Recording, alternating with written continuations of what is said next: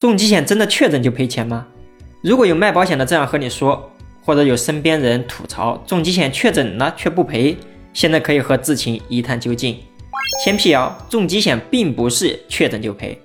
重疾险的理赔条件一般分三种情况，我把理赔最多的二十八种重大疾病做了分类。视频最后有汇总，需要这个汇总的，请在评论区留言。那重疾险究竟它的理赔分了哪三种情况呢？第一种，相关检查符合可以赔的疾病，比如我们常说的恶性肿瘤。如果是它的病灶经过组织病理学明确诊断的，并且符合世卫组织这个 ICD 杠十的，并且也符合这个专辑 ICD 杠零杠三等等要求才可以的。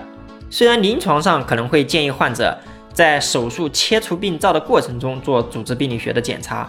也不妨碍恶性肿瘤被划为相关检查符合可以赔的疾病。第二种，做了约定手术或治疗可以赔的疾病。那比如冠状动脉搭桥术，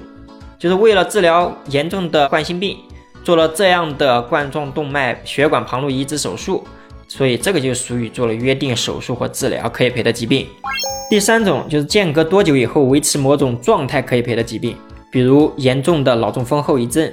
因为脑血管的问题啊，做了这些检查，并且呢，在确诊脑中风一百八十天以后，依然存在下列三种情况之一才能赔。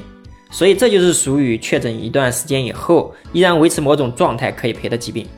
前面我们对这三类疾病做了大致的分类，